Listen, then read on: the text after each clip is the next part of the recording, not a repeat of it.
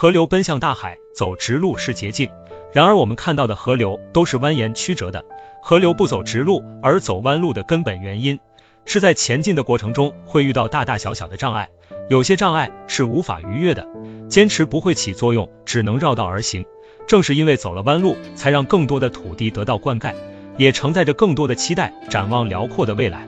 其实人生也是如此，不会有捷径，砥砺前行的路上会遇到大大小小的困难。坎坷来临的时候，要把曲折看作是生活的常态和无奈。也正是因为走了弯路，才看到不一样的风景，体会到不一样的心境，拥抱更多的人间烟火，看透人情冷暖，看透世态炎凉。蜿蜒曲折的人生，也许才完整。人生似河流，回不了头。无论愿不愿意，都要向前走。平常心看待天地间的阴霾，风光也好，低谷期也罢，只是一个时期，一段经历。河流绕着绕着，迟早要到达大海；人生熬着熬着，迟早会苦尽甘来。加油吧，坚强的你！